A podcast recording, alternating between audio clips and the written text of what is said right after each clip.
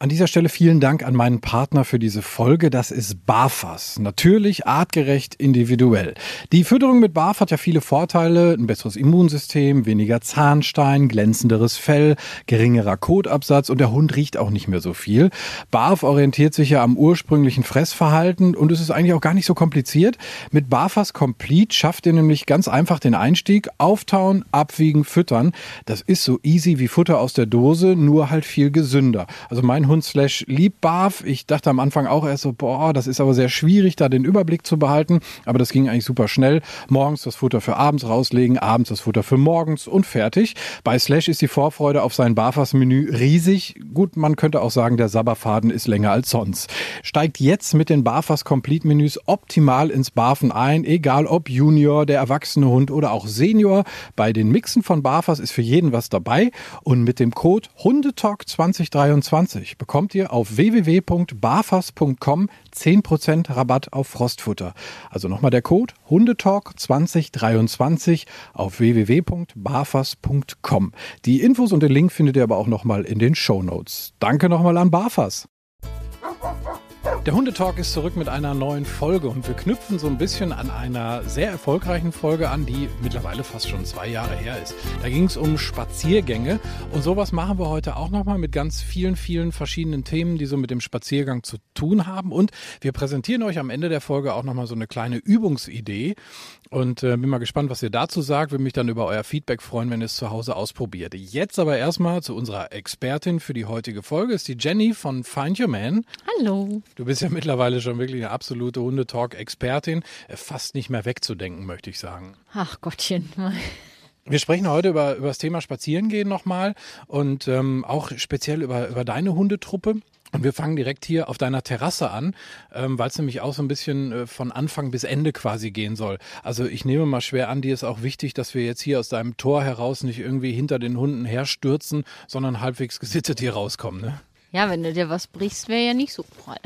Dann wäre der Spaziergang relativ kurz, das sehe ich ein. Wie machst du das dann? Ähm, wie managst du das am Tor jetzt direkt hier? Naja, du könntest ja das direkt mal als Übung nehmen und sagen, es geht nur raus, wenn er sich vernünftig benimmt. Das heißt, wenn der Slashy jetzt hier irgendwie durchs Tor sprinten will, während du noch an dem Griff quasi bist, dann geht das Tor einfach wieder zu.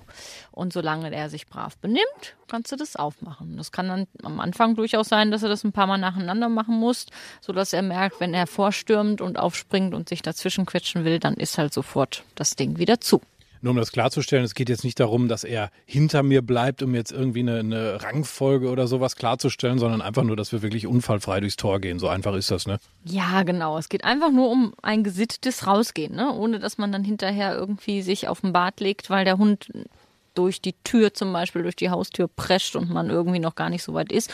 Oder auch für die Leute, die zum Beispiel sehr straßennah wohnen oder so, da macht es halt durchaus Sinn, wenn der Hund sich nicht durch die Tür quetscht, sondern dass man erstmal selber rausgeht, einen Blick riskiert, guckt, ist alles gut und dann geht man zusammen raus. Idealerweise vielleicht auch so ein kleines äh, Ritual einbauen, dass sich der Hund vielleicht vor dem Tor öffnen hinsetzt oder sowas, weil ich kenne das, ihr kennt das wahrscheinlich auch. Äh, wenn man die Leine in die Hand nimmt, sagen die Hunde, yay, wir gehen spazieren und sind gleich nochmal irgendwie ein bisschen auf äh, 180 und freuen sich.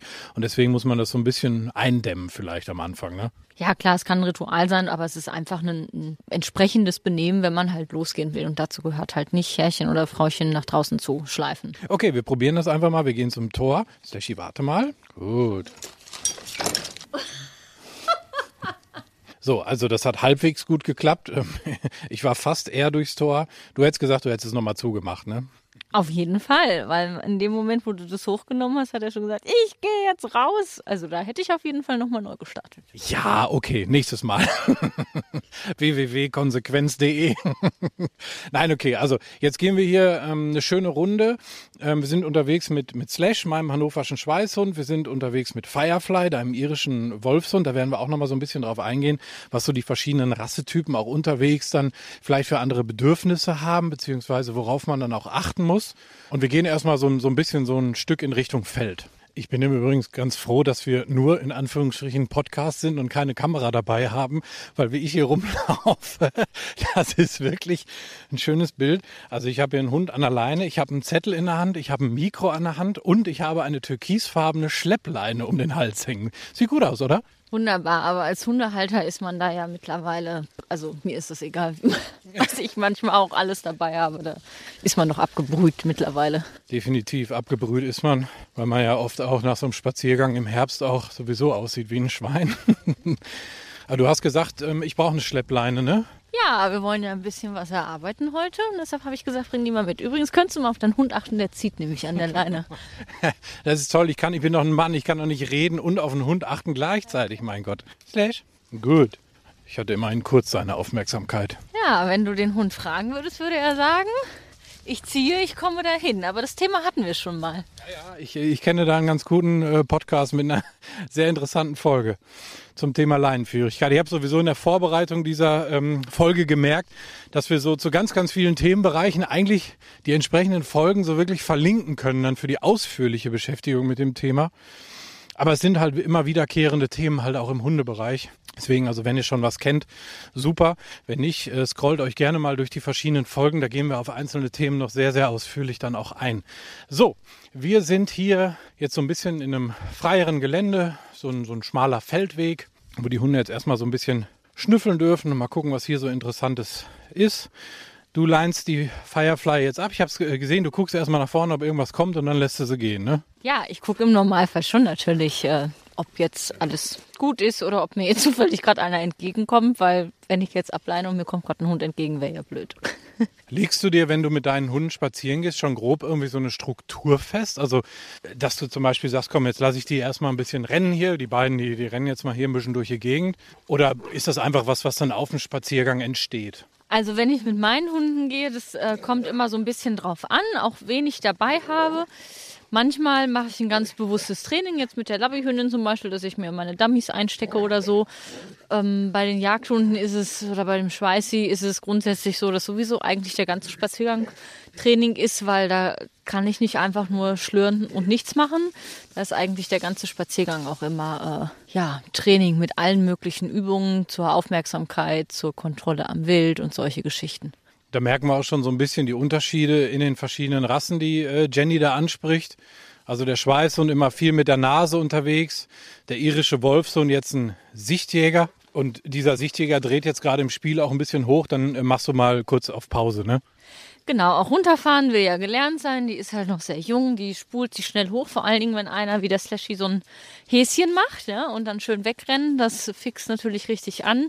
Und da muss man ihr auch manchmal helfen, das einfach noch zu unterbrechen und dann auch mal sagen, nee, wenn es zu heftig wird, dann auch wirklich mal kurz wieder an die Leine und erstmal tief durchatmen und wieder runterkommen. Schüttelt sie sich schon, das ist immer ein ganz gutes Zeichen, dass sie auch erstmal wieder in unserer Welt hier ankommt. Also Schweißhund hast du gesagt, ist äh, eigentlich so ein, so, ein, so ein, ständiges Training, Aufmerksamkeit, ähm, so ein bisschen sagen, hey, hallo, ich bin auch noch da, weil die halt so in ihrer Nasenwelt versinken. Das stelle ich bei Slash auch immer mal wieder fest. Ähm, Firefly als Sichtjäger, ich glaube, da ist es ähm, wichtig, dass man äh, nicht nur die nächsten 50 Meter im Blick hat, sondern vielleicht sogar die nächsten 500. Ne? Ja, die sind unwahrscheinlich schnell auch sehr schnell. Versteht man, was ich meine? Also schnell, sehr schnell. Äh, die scannen halt äh, natürlich auch so ein bisschen gerade so offene Flächen sind für die spannender, wo es so jetzt mit den Schweißhunden eher zum Beispiel im Wald oder so spannend ist. Also da muss man immer gucken, was habe ich da für einen Hund an der Leine, was triggert den einfach. Ne? Also manche Hunde triggert vielleicht eher so Buschwerk und so und den nächsten triggert eher so offene Fläche. Und das ist bei den Windhunden als Sichtjäger schon in den meisten Fällen der Fall, dass so offene Geschichten, die natürlich animiert zum Schauen. Ich muss sagen, dass ich es meistens recht bequem finde, so ein Sichtjäger, weil wenn da nichts ist, dann geht der halt auch nicht. Kann ja auch ein Vorteil sein.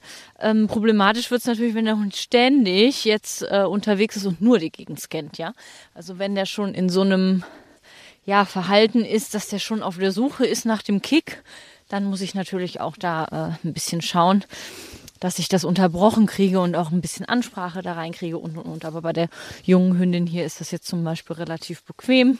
Also die ist jetzt nicht so am Scannen, dass die gar nicht mehr ansprechbar ist, aber bei der arbeite ich natürlich auch von Anfang an auch an, an Ansprechbarkeit und Aufmerksamkeit, auch wenn da mal ein Sichtreiz ist, dass man trotzdem den Hund mal in Sitz bringen kann oder einen Rückruf machen kann. Das muss aber alles schrittweise trainiert werden.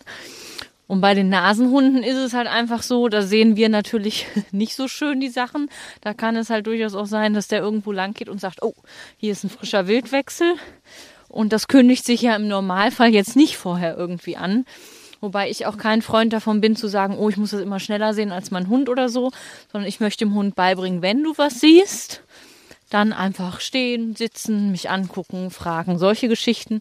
Dann muss man nicht immer so auf der Hut sein und sagen, oh, ich muss es aber unbedingt vor dem Hund sehen, weil äh, das wird irgendwann nicht mehr klappen. Jetzt hast du eben gesagt, dein äh, anderer Hund ist eine Labbyhündin. Das ist ja dann nochmal ein ganz anderer Schlaghund. Das ist ja eher so ein Hund, der gerne auch mit dem Menschen zusammenarbeitet. Ähm, wie gehst du mit dem um auf dem Spaziergang? Ach, mit der ist das total entspannt, muss ich sagen. Also wenn man so viel mit den Jagdhunden schon gemacht hat, dann kommt man da wirklich total in so ein Paradies zum netten Labrador. Der, äh, die hat halt enorm viel Will to Please, also die möchte auch wirklich gefallen, die möchte arbeiten, die ist sehr gut ansprechbar und natürlich erzieht sich so ein Hund auch nicht von alleine, aber viele Sachen sind wesentlich einfacher. Und natürlich gibt es auch die Ausnahmen, ja. Also gibt auch Lavis, die richtig jagen wie sonst was. Also das, das würde ich überhaupt nicht absprechen. Man muss auch bei der zum Beispiel sicherlich gucken, so bei Wildspuren oder sowas, schon spannend. Aber der Einflussbereich, die Kooperationsbereitschaft, das ist was ganz anderes, als wenn man einen Hund hat, der sehr eigenständig arbeitet im Normalfall, ja, wie der Schweißhund auf der Nachsuche. Ähm, und mich da als Mensch im Grunde überhaupt nicht braucht. Das hat er natürlich genetisch einfach extrem verankert und das macht sich auf dem Spaziergang im Allgemeinen, also im ganzen Alltag, macht sich sowas natürlich bemerkbar. Wie muss ich mir deinen Alltag vorstellen? Also du hast ähm, Hundegruppen, ganz normal, du gibst Einzeltrainings etc. und dazwischen gehst du halt mit deinen Hunden spazieren. Sagst du, komm alle äh, auf einen Haufen raus und gib ihm oder ähm, machst du das einzeln, so als krasses Gegenbeispiel? Wie läuft das bei dir? Ja, also mit der jungen Hündin gehe ich tatsächlich sehr viel einzeln. Ähm, beispielsweise vielleicht mit den beiden Hündinnen mittlerweile zusammen. Was ich da, sofern es geht, noch vermeide, ist zum Beispiel die mit dem Schweißhund zusammen äh, zu nehmen. Das, das kann ich schon auch mal machen. Aber bei dem muss ich wirklich auch die ganze Zeit im Training sein und da möchte ich gar nicht, dass die sich gewisse Sachen abguckt. Also bei einem jungen Hund finde ich es gerade so im ersten Jahr ganz gut, wenn der erstmal auch viel alleine mit mir macht und äh, die ganz normalen Erziehungsgeschichten bleiben, sitzen, Rückruf, unter Ablenkung und so erstmal im Einzelnen äh, lernen kann. Also, dass du dann halt auch immer so die, ja, die, die individuelle Zeit hast mit den Hunden, schon aber auch dann mal Übungen einbaust und ich sag mal, dann gehst du maximal mit zwei Hunden, damit es entspannt bleibt. Genau, man könnte auch jetzt mit den drei Erwachsenen zusammengehen, das geht auch ganz gut, aber das kommt auch immer ein bisschen drauf an, was ich machen will. Die Kleine zum Beispiel, die arbeite ich ja dann auch beim Spaziergang viel zwischendrin im Dummy-Training und ähm, der jüngere Schweißhund, der Jasper, der ist halt, den kann ich schon auch mal ablegen und der wartet aber ich kann den nicht sehr extrem lange aus den Augen lassen oder so. Wenn ich nicht sehe, was da hinter mir passiert und gerade im Dummy-Training, wenn ich dann auch mal weiter weg bin oder so, da könnte das dann doch mal ein bisschen haarig sein. Das ist einfach nicht mehr entspannt. Wenn ich mit der anderen ähm, Hündin hier, wenn ich die dabei habe, die kennt es mittlerweile schon, die legt sich dann auch einfach hin und wartet ab, bis wir da unsere Dummy-Geschichten gemacht haben. Und ähm, ja, das ist dann wesentlich entspannter. Was ähm, vielen wichtig ist. Ich hatte ja auf meiner Facebook-Seite so ein bisschen gefragt, was euch so wichtig ist auf dem Spaziergang, worauf ihr achtet, worauf ihr Wert legt. Ähm, da war bei ganz vielen mit dabei, dass die Hunde so ein bisschen in meinem Radius bleiben, dass sie jetzt irgendwie nicht außer Sicht so wie die Irren wegrennen, dass man die immer so ein bisschen, ich sag mal, im Kontrollbereich ähm, hat. Das ist ja was, was dir wahrscheinlich auch recht wichtig ist. Kannst du dann ähm, so, so einen Schweißhund dann mal losschicken oder würdest du sagen, uh, wenn der dann eine Spur hat, dann ist der mal ganz schnell raus aus dem Kontrollbereich? Nee, also ich arbeite natürlich auch viel daran, dass die kontrollierbar sind, auch wenn sie mal eine Spur haben. Man muss es sicherlich immer abwägen, in welchen Bereichen man das macht. Ähm, aber das geht wirklich eigentlich ganz gut. Aber man, man muss auch einfach den Hundetyp sehen. Also mein jüngerer Schweißhund, der Jasper zum Beispiel, der ist viel schneller in einem höheren Erregungslevel. Der hat halt Erregungskontrolle, auch ein ganz großes, ähm, ganz großen Platz im Training, dass der lernt sich auch runterzufahren. Das ist zum Beispiel auch so ein Grund, warum ich die Kleine dann ungerne mit dem zusammennehme, weil die gar nicht irgendwie diese Aufgeregtheit sich erstmal abgucken muss. Ähm, mit dem anderen ist das ja jetzt relativ entspannt. Du siehst das jetzt auch beim, beim Slashy und die Firefly, der Slashy, der bleibt hier ja im Rahmen. Das ist, äh, der hat jetzt keinen riesen Radius oder so. Und mit so einem Hund brauchst du jetzt auch gar nicht so ein extremes Radiustraining machen. Aber es gibt natürlich einfach Hunde, die von Natur aus einen sehr großen Radius haben, weil die auch so gezüchtet wurden, auf eine sehr große Distanz zu gehen und ähm, dort zum Beispiel wild aufzustöbern oder in große Quersuchen zu gehen, die sind, arbeiten halt nicht in 20 Meter um dich rum, sondern die arbeiten halt in 200, 300, 400 Meter um dich rum. Und das haben die natürlich drin. Und bei solchen Hunden macht es durchaus Sinn, ein bisschen Radiustraining zu machen, um zu gucken, dass die einfach in einem, in einem guten Einwirkungsbereich bleiben.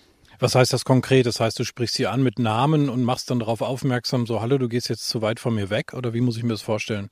Also ich trainiere zum Beispiel gerne ein äh, Signal, was dem Hund hinterher auch im Freilauf signalisiert, da ist jetzt wirklich mal Ende, da bleib einfach mal stehen, warte auf mich, komm zurück. Also so ein Leinen-Ende-Signal quasi, weshalb ähm, das könnte man jetzt gut mit der Schleppleine üben. Beim Slashy, wenn du willst, können wir das mal durchgehen. Im Grunde würde man es so machen, dass du kurz bevor die Leine zu Ende ist, so einen Meter vorher, sagst du dieses neue Signal, zum Beispiel ein Stopp oder ein Halt. Und wenn er dann weitergeht, würde die Leine ja stramm werden. Du würdest warten, bis er die Leine lockert und würdest das dann belohnen.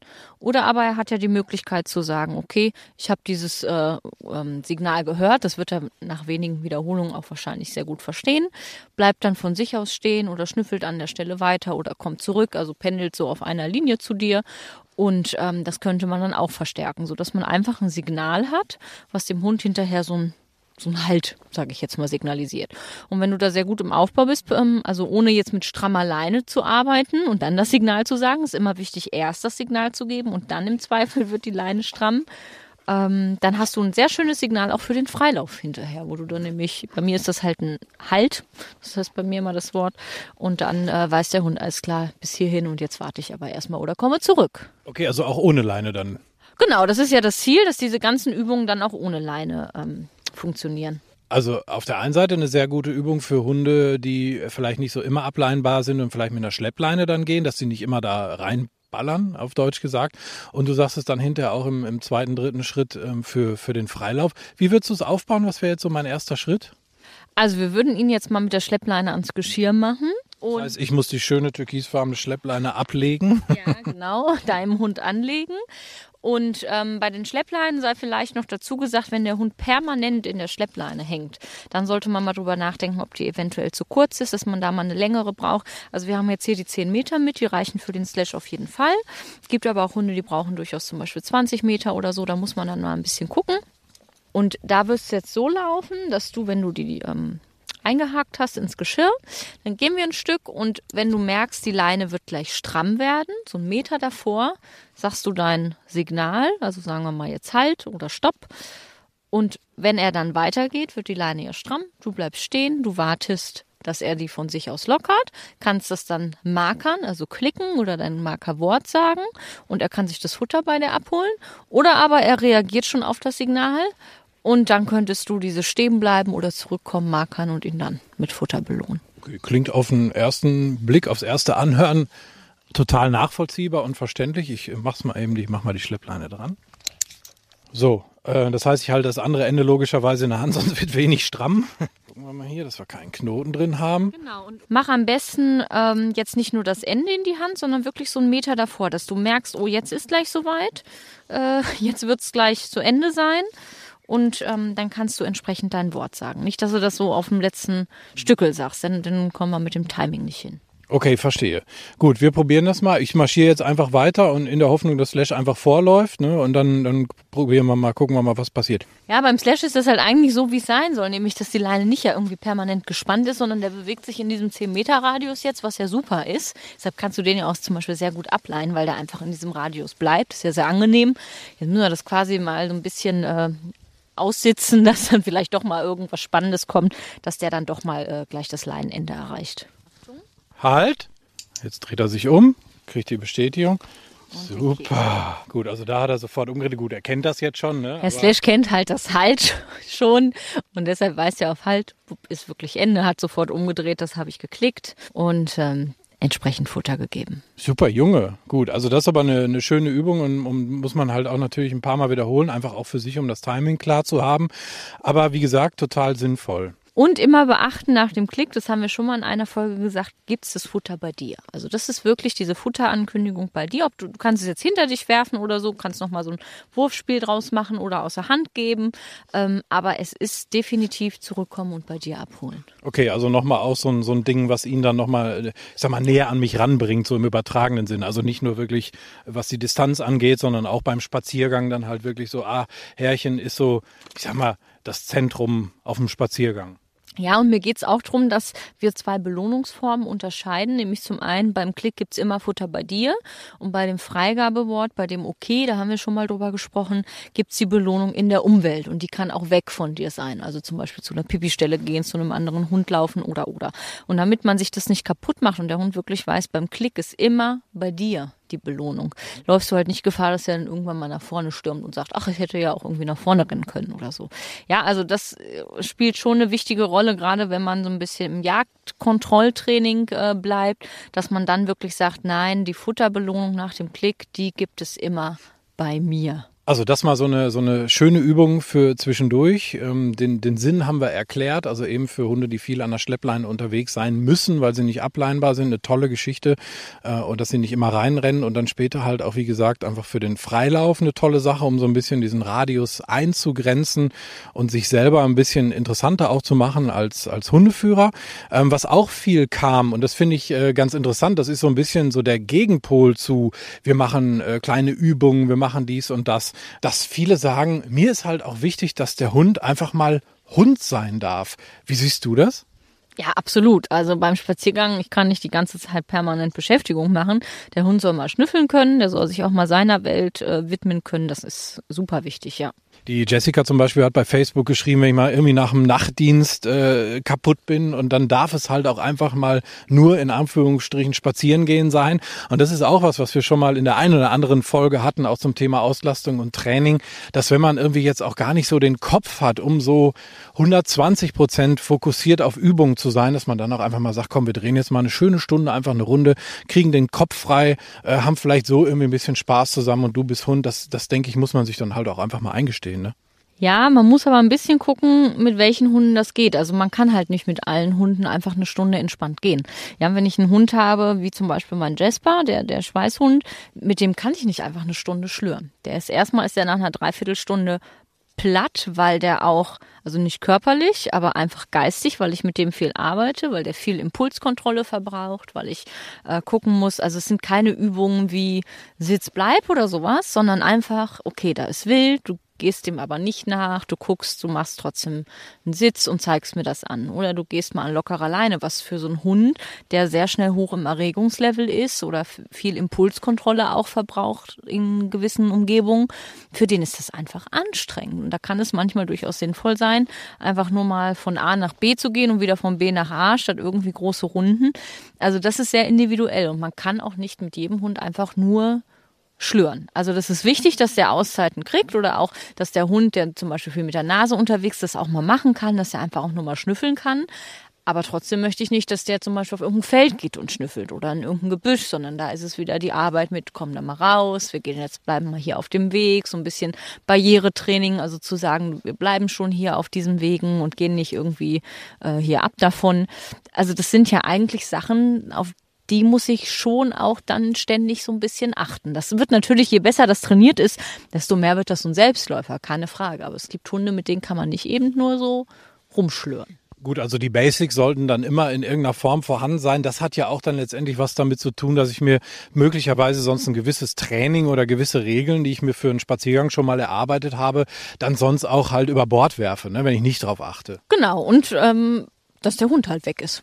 Unter Umständen auch. Ne? Also wenn mein Ziel ist, dass der Hund zum Beispiel auch mal im Freilauf ist, und das finde ich sehr wichtig, ähm, dann müssen halt gewisse Sachen auch sitzen. Aber wenn ich mir jetzt irgendwie vornehmen würde, so von wegen, ich mache jetzt die wildesten Übungen und muss den Fokus irgendwie total auf den Hund behalten, dann sollte ich das vielleicht eben nicht nach dieser anstrengenden Nachtschicht machen, sondern dann, wenn ich halt irgendwo entspannter bin im Geist. Ne? Genau, oder halt dann auch wirklich mal sagen, ich, mir geht's heute nicht gut, jetzt bleibt er doch mal an der Schleppleine zum Beispiel oder so. Also es ist, finde ich, auch nicht verwerflich. Man muss halt auch als Mensch dann mal sagen, ja, es ist halt nicht jeder Tag gleich. Und vielleicht ist es dann hier und da auch mal gut, einfach zu sagen, ich, ich mache jetzt mal kein Training, der Hund bleibt jetzt einfach auch wirklich mal an der Leine. Oder wenn ich im Gegenzug dazu total ängstlich zum Beispiel bin und mir schon vorstelle, oh Gott, der Hund haut jetzt im nächsten Moment gleich ab, dann wird das halt im Normalfall auch passieren. Und da muss man dann auch immer so ein bisschen gucken, wann so ein Freilauf Sinn macht. Ist, finde ich, eine ganz interessante Beobachtung, die die äh, Katharina gemacht hat. Die hat bei Facebook auf der Hundetalk-Seite geschrieben, etwas, das ich auch äh, schon festgestellt habe und du mit Sicherheit auch, also entweder bei deinen eigenen Hunden oder auch bei äh, Kundenhunden. Nämlich sie sagt, wenn sie jetzt den Fokus mal an so einem Tag, wo der, wo die Arbeit vielleicht ein bisschen anstrengender war oder so, wenn sie den Fokus nicht so hundertprozentig beim Hund hat, dass dann andere Sachen für den Hund interessanter werden. Ja, das kennt man ja ähm, auch so, finde ich, von wenn man selber als Hundehalter unterwegs ist und dann so mal ähm, Hundehalter sieht, die nur mit Handy unterwegs sind und da drauf gucken und so gar nicht beim Hund sind. Ich meine, dem Hund bleibt ja dann auch irgendwann.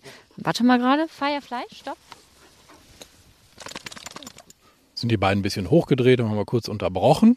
Ähm, also wenn man so einen Hundehalter sieht, der dann so gar nicht beim Hund ist, ich meine, was bleibt dem Hund denn dann auch irgendwann anderes übrig? Natürlich wird er dann einfach sich seine Beschäftigung suchen und auch seine Möglichkeiten, ähm, ja, sich da auszulassen. Ne? Entweder über eine Spur, die er dann selbstständig verfolgt, oder über einen netten Sichtreiz oder sucht sich halt einfach dann eine, eine Aufgabe, ne? weil der Herrchen, Frauchen ja irgendwie nichts mit ihm macht. Also das finde ich einfach grundsätzlich schade. Ich finde, ein Spaziergang sollte halt dann auch ein gemeinsamer Spaziergang sein und nicht so ein, wir trotten nebeneinander her und es passiert nichts was viele auch angesprochen haben auf dem Spaziergang, ähm, was sie total nervt, ist, äh, dass andere Hundehalter dann zu denen kommen, also so diese berühmten der tut nix Hunde und irgendwie, die müssen mal Hallo sagen und sich irgendwie kennenlernen. Ich weiß, da hast du eine sehr klare Meinung zu. Hast du denn auch da irgendwie eine Taktik, wie du äh, dem aus dem Weg gehst?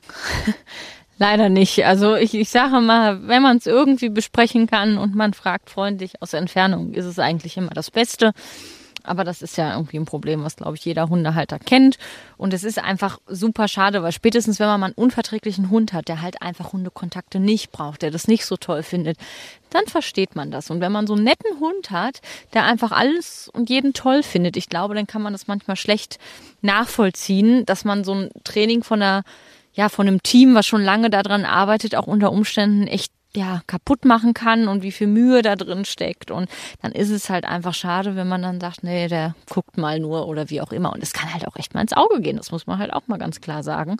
Wenn ich davon ausgehe, dass alle Hunde nett sind und dann habe ich halt doch mal irgendwie einen anderen Hund, der meinen Tack hat, ja, das kommt dann halt bei rum. Also ein bisschen mehr Rücksichtnahme wäre, glaube ich, einfach da sehr wünschenswert von jeder Seite und das kostet ja auch nicht viel. Ja? Also man kann ja auch auf einer Distanz einfach mal sagen, sollen die mal Kontakt haben und wenn das okay ist, dann kann man doch auch gemeinsam ableihen und dann haben die Hunde eine tolle Zeit. Aber wenn dann jemand sagt, nee, ich möchte das nicht, ähm, ich möchte einfach üben, vorbeizugehen oder was auch immer, dann sollte man das halt auch akzeptieren und ähm, anleihen und das ist halt einfach so Knigge, ne, finde ich. Ja, schon. Also gegenseitige Rücksichtnahme, absolut wichtiges Stichwort, kann man nicht oft genug sagen. Äh, ist viel dran und ich glaube, jeder von, von uns hat da irgendwie schon mal so seine Begegnung der dritten Art irgendwie gehabt. Wir haben ähm, versprochen, dass wir noch so eine kleine äh, Übung präsentieren hier in dieser Folge und du hast dir was ausgedacht. Was ist das? Ich habe mir das nicht ausgedacht, aber es ist eine sehr schöne Form ähm, der Beschäftigung, nämlich die Rückspursuche, wenn man jetzt so einen nasenorientierten Hund hat, ähm, dass ich den einfach auf ein Signal hin quasi rückwärts über meine Spur schicken kann und am Ende liegt irgendwas Tolles, ein Futterbeutel, ein Feldspieli, eine Futterbelohnung, was auch immer. Und äh, so kann man dann mit der Zeit ein paar große Distanzen da reinbauen und kann den Hund einfach rückwärts auf der Spur dieses Ding suchen lassen. Das klingt total spannend. Ich kann es mir äh, ja so grob vorstellen, weil rückwärts eine Spur verfolgen, okay. Aber wie ich das aufbaue, das ist für mich neu. Das interessiert mich. Also ähm, es ist ja jetzt nicht so, dass ich irgendwo einfach jetzt was hinschmeiße und äh, du den Hund dann zurückschickst, sondern das wird wahrscheinlich auch wieder kleinteilig aufgebaut, ne?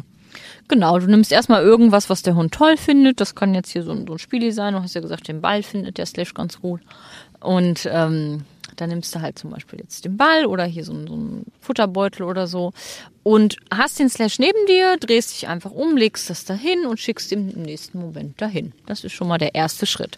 Und wenn das gut klappt, kannst du es hinter dich legen, kannst du ein, zwei Meter weggehen, dich dann umdrehen und dann dahin zeigen und ihn hinschicken, sodass er dann schon ein, zwei Meter dahin machen muss. Okay, das äh, klingt erstmal sehr simpel, weil es halt natürlich eine sehr kurze Distanz ist. Wie kriege ich das dann hinterher hin, dass der wirklich über meine Spur geht und nicht einfach nur irgendwie rückwärts rennt und das sucht? Du steigerst ja allmählich die Distanz. Das heißt, er lernt ja jetzt erstmal sich umzudrehen, dahin zu gehen, dann zwei Meter zu gehen und dahin zu gehen und dann werden es 10 Meter, dann werden es 20 Meter, dann werden es 30 Meter.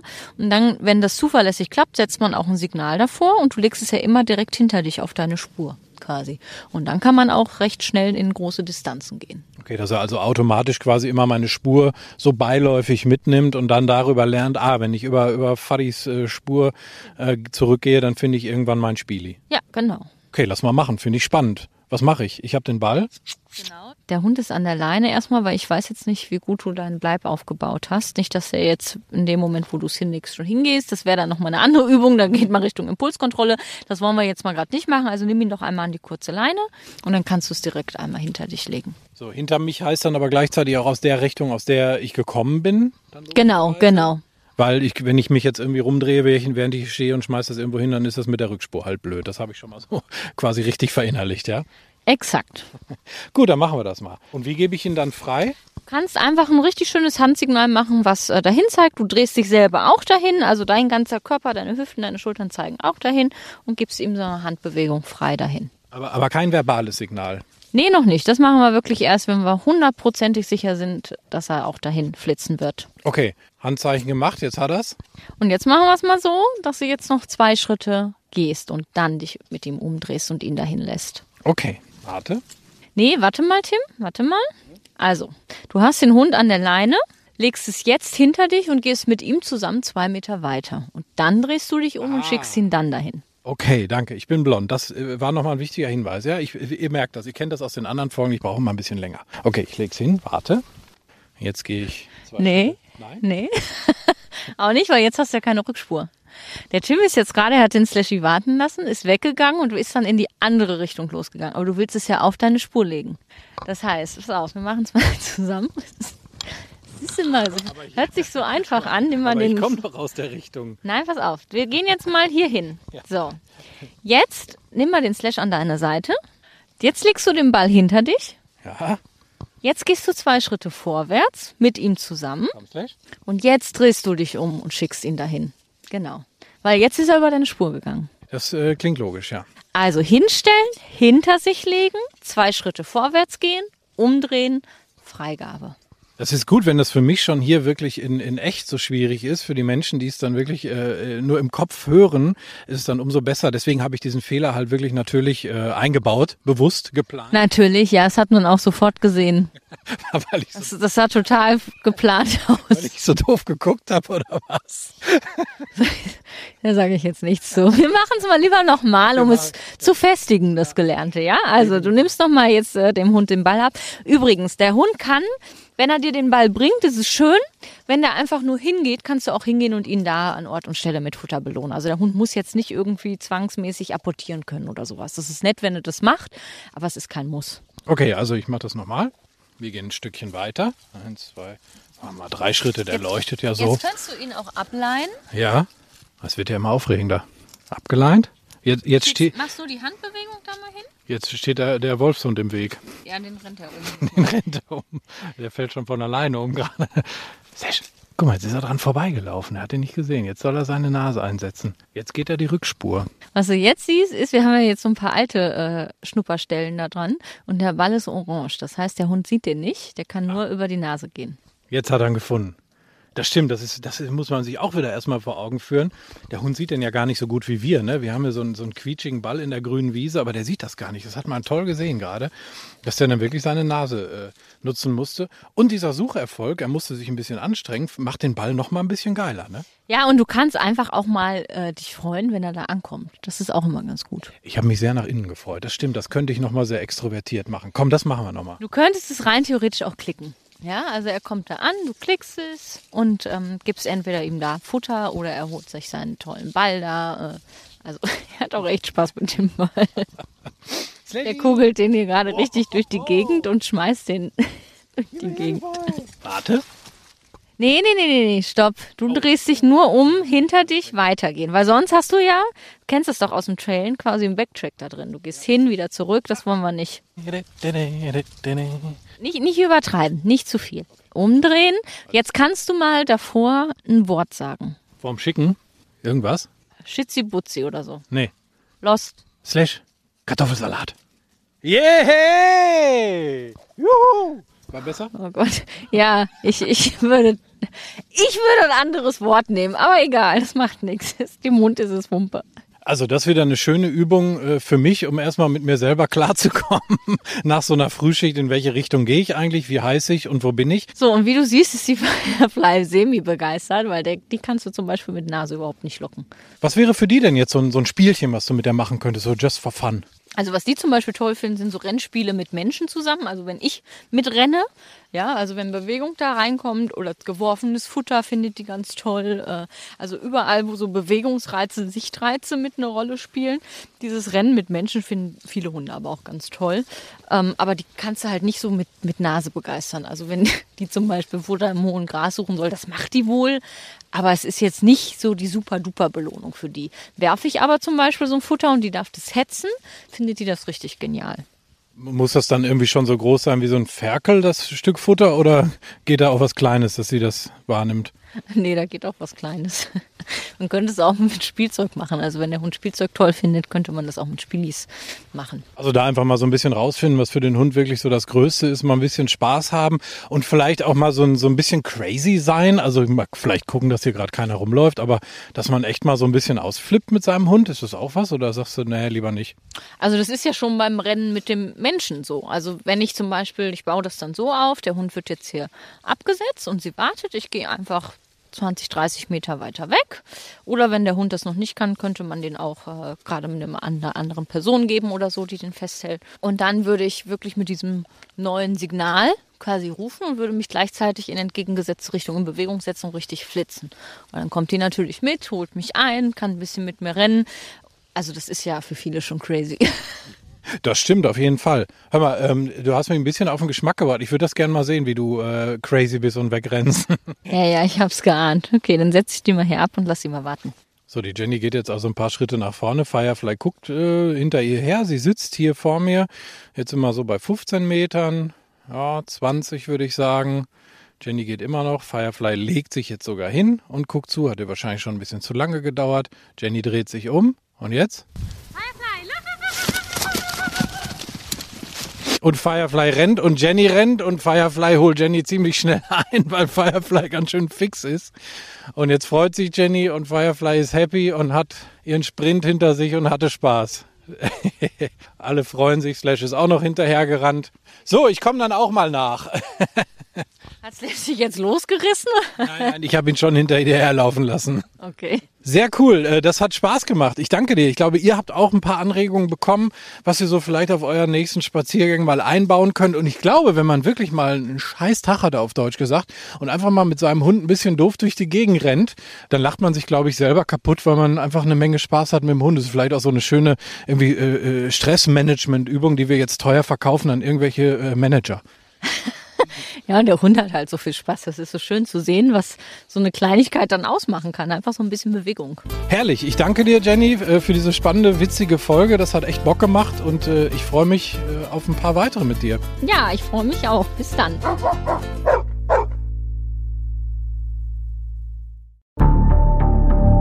Wie lange kann ein Mörder sein dunkles Geheimnis bewahren? Wann bekommen die Angehörigen Gewissheit und die Opfer Gerechtigkeit? Jedes Jahr werden bei der Polizei rund 100.000 Menschen als vermisst gemeldet. Drei Prozent davon, also 3.000 Menschen, bleiben länger als ein Jahr verschwunden. Einige werden nie wieder gesehen. Seit gut drei Jahren arbeitet die Polizei in NRW mit sogenannten Cold Case Units. Das sind Abteilungen, die wirklich nur damit beschäftigt sind, Mordfälle zu bearbeiten, die teilweise seit Jahrzehnten ungeklärt sind. Ich bin Mike Mattis, Radioredakteur und News Anchor und ich spreche mit Ermittlern über diese Fälle. In meinem Podcast Licht ins Dunkel, Cold Cases und ungeklärte Vermisstenfälle von hier beleuchten wir gemeinsam mit Profilern, Staatsanwälten und Mordermittlern Cold Cases und ungeklärte Vermisstenfälle aus ganz Deutschland. Immer in der Hoffnung, dass Angehörige endlich Gewissheit und die Opfer Gerechtigkeit bekommen. Licht ins Dunkel. Cold Cases und ungeklärte Vermisstenfälle von hier. Eine Produktion von Mike Mattis und der Podcastfabrik.